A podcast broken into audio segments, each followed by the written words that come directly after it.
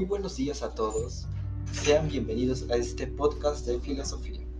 En el capítulo de hoy analizaremos la vida y principales pensamientos filosóficos y doctrinales de Agustín de Hipona.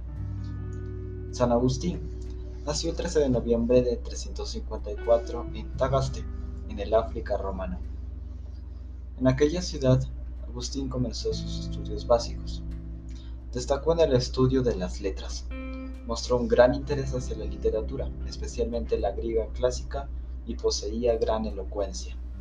Se especializó en gramática y retórica. Al mismo tiempo, gustaba en gran medida de recibir halagos y fama que encontró fácilmente en aquellos primeros años de su juventud. La lectura de Hortensius de Cicerón despertó en la mente de Agustín el espíritu de especulación y así se dedicó de lleno al estudio de la filosofía, ciencia en la que sobresalió. Abrazó el maniqueísmo creyendo que en este sistema encontraría un modelo según el cual podría orientar su vida. En el 383 partió a San Milán, donde empezó a asistir como catecúmeno a las celebraciones litúrgicas del obispo Ambrosio quedando admirado de sus prédicas. Por medio de estos escritos se convirtió el cristianismo. Esta noticia llenó de gozo su madre, Mónica. Según cuenta el mismo Agustín, un día cogió la Biblia, la abrió por las cartas de San Pablo y leyó el pasaje de Romanos capítulo 13, versículo 13, que interpretó como una señal divina. El 24 de abril de 387, a los 33 años de edad, fue bautizado en Milán por el santo obispo Ambrosio. Regresó a Tagaste, donde vendió todos sus bienes y el producto de la venta lo repartió entre los pobres. La actividad episcopal de Agustín fue variada. Predicó y escribió incansablemente. Polemizó con aquellos que iban en contra de la ortodoxia de la doctrina cristiana de aquel entonces. Presidió concilios y resolvió los problemas más diversos que le presentaban sus fieles también se enfrentó a maniqueos, donatistas, arrianos, pelagianos, priscilianistas, académicos, etc. Agustín murió en Hipona el 28 de agosto del 430 durante el sitio al que los vándalos de Genserico sometieron a la ciudad durante la invasión de la provincia de África. Un dato importante es una leyenda del encuentro con un niño junto al mar. Esta es una curiosidad de su vida que nos habla sobre una tradición medieval que cuenta que cierto día San Agustín paseaba por la orilla del mar junto a la playa, dando vueltas en su cabeza a muchas de las doctrinas sobre la realidad de Dios, una de ellas la doctrina de la Trinidad. De pronto, al lanzar la vista, ve a un niño que está jugando en la arena. Le observa más de cerca y ve que el niño corre hacia el mar, llena el cubo de agua de mar y vuelve donde estaba antes y vacía el agua en un hoyo. El niño hace esto una y otra vez hasta que Agustín, sumido en una gran curiosidad, se acerca al niño y le pregunta, ¿qué haces? Y el niño le responde, estoy sacando todo el agua del mar y la voy a poner en este hoyo. Y San Agustín dice, pero eso es imposible. A lo que el niño le respondió, más difícil es que llegues a entender el misterio de la Santísima Trinidad. La leyenda se inspira al menos en la actitud de Agustín como estudioso del misterio divino. Algo que San Agustín estudió bastante en el campo de la filosofía es el conocimiento, más específicamente los tipos de conocimiento que existen. Él distinguía dos clases principales, sensible y racional. El conocimiento sensible es el conocimiento que percibimos del mundo exterior a través de nuestros sentidos.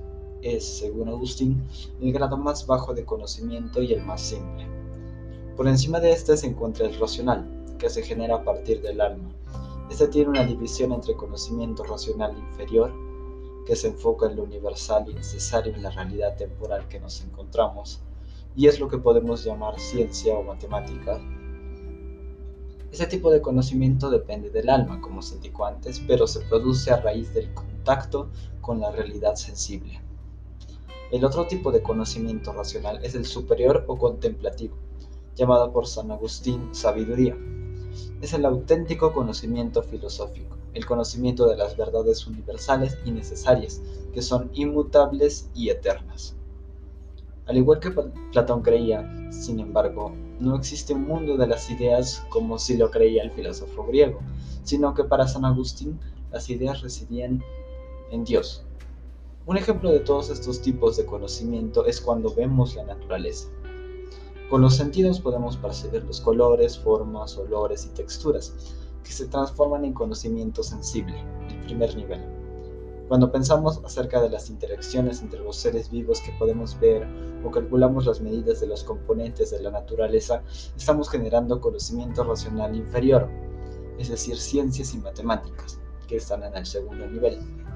Y cuando reflexionamos acerca del rol de Dios en la creación y origen de los seres vivos, eso es conocimiento contemplativo según San Agustín. Es cuando se alcanza la iluminación. Un aspecto importante relacionado al anterior y muy estudiado por Agustín es la teoría de la iluminación. La búsqueda de la verdad absoluta o iluminación es un estudio común y uno de los objetivos principales de la filosofía en general. Pero específicamente para San Agustín, el hombre es un ser dualista, con un cuerpo material y un alma espiritual. El verdadero conocimiento, en cambio, es de naturaleza divina, por lo que actúa como el sol en la metáfora de la caverna de Platón, imposible de ser visto por un hombre. Entonces, ¿qué se requiere para alcanzarla?